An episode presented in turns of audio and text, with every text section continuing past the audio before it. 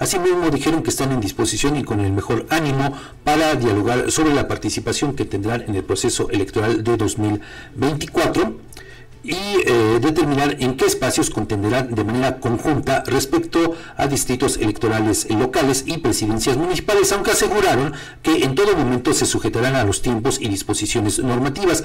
Recordaron que a nivel nacional existe un acuerdo entre las dirigencias partidistas para ir juntas en la contienda para la renovación del Senado y de la Cámara de Diputados, pero las reglas para la selección de candidatos es un tema que corresponde a las cúpulas y no a los estados. Y bueno, pues eh, continuando con la información, vamos a, pedirle al arquitecto Alfonso Sánchez García que pase por favor aquí al estudio para que pues podamos platicar con él, eh, pues obviamente de eh, sus aspiraciones políticas. Ya se encuentra por aquí con nosotros en el estudio de La Más Peligrosa. Así es que, arquitecto, tome asiento por favor. Vamos a, comenzar la, entrevista. Tome asiento por favor, si se Pues ya está aquí el, el arquitecto Alfonso.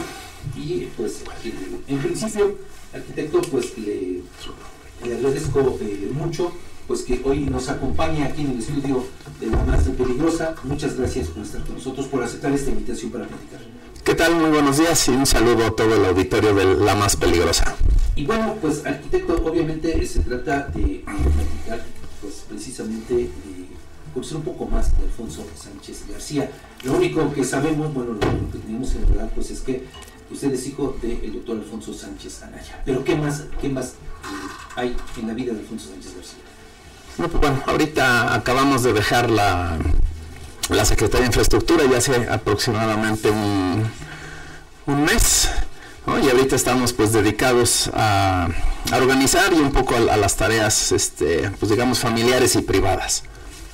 Exactamente. Pero bueno, eh, sabemos que de acuerdo con su hoja eh, de vida, con su ficha curricular, que hemos consultado, pues usted ha sido eh, delegado de la Secretaría de Gobernación aquí en el Estado. Sí, así es. de enero a julio de 2021 fue coordinador estatal del Instituto de Desarrollo Político y Administrativo de enero de 2009 a diciembre de 2016. Eh, también encontré un dato que en la revista Arquitectos Tlaxcala usted fue representante de la Cámara Mexicana de la Industria de la Construcción ante el Consejo consultivo, regional del Infonavit.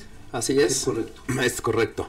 Sí, estuvimos, como lo comentas, una temporada ya hace unos buenos años apoyando ahí en algunas de las organizaciones.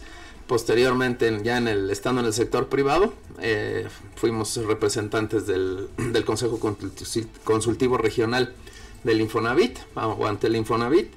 Posteriormente, el tema de la dirección de, de gobernación. Esa es una, una dirección que es el, cargo es federal, y posteriormente, bueno, el último cargo que tuvimos fue el de la Secretaría de Infraestructura. Dos años y un poquito más, ¿no? En de esta dependencia.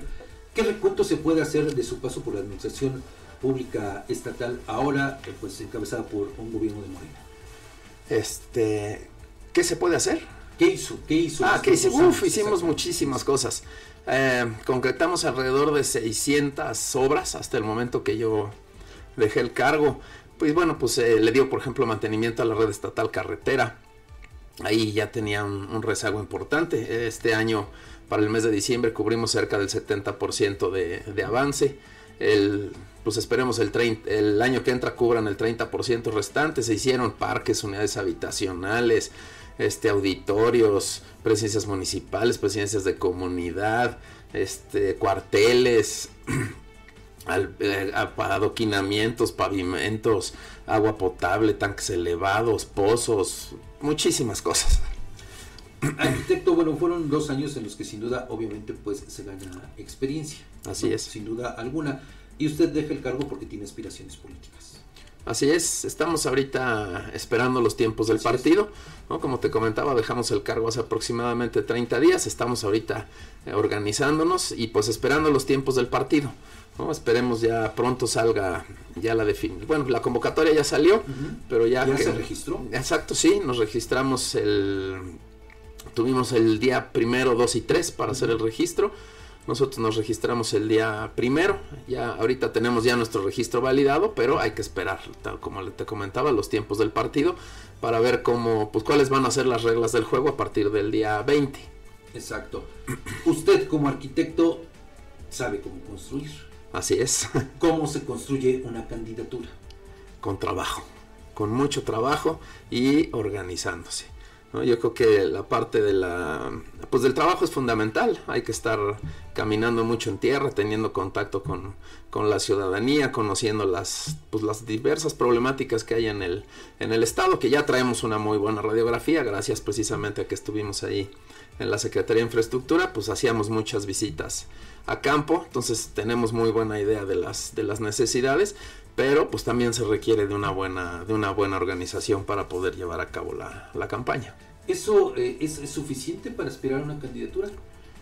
No, bueno, obviamente hay que tener el alcance a nivel estatal, ¿no? Hay que tener una buena estructura en todos los, en los 60 municipios y obviamente pues ir haciendo el trabajo. No es un trabajo, pues digamos que se construya o que se pueda construir en un día. Claro.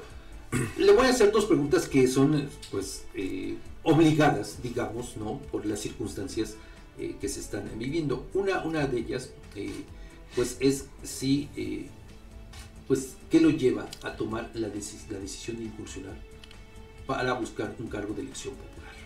Seguramente se la han hecho en muchas ocasiones, pero bueno, quiero que la comparta con nuestro auditorio de la más peligrosa. Sí, mira, básicamente el tema de que pues vengo de una familia de políticos, ¿no? He estado en el, aunque no he no había participado de manera directa, pero pues tengo prácticamente toda mi vida estando en el, en, el en el ámbito político. Ambas familias tengo este, pues, parientes que, han participado en la política. Y la verdad es que, pues es un, más bien es el único lugar o uno de los pocos lugares en donde se puede apoyar mucho a la, a la, gente. Y pues para poder apoyarla hay que estar en los lugares en donde se toman las, las decisiones. Y es por eso que, que decidimos ahorita participar en, en este proceso. ¿Anteriormente usted había participado de alguna manera en, alguna actividad política? Eh, como te comentaba, apoyando a, mi señor padre en el tema de las organizaciones, la verdad es que pues ya tenía mucho tiempo, nada más fue una, digamos, un, lapso no muy largo. Y pues no, la verdad es que bueno, aparte de eso, habíamos estado alejados hasta ahora que decidimos este, participar ya de manera directa. ¿Cómo fue su participación, eh, bueno, o qué hizo en los seis años que, su padre fue gobernador?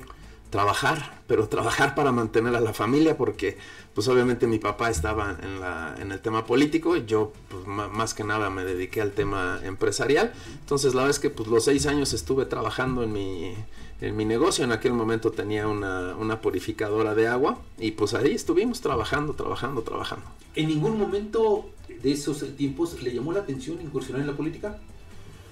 No, la verdad, y aparte era difícil, ¿no? Siempre teniendo a alguien en la familia que esté inmerso, pues eh, era complicado.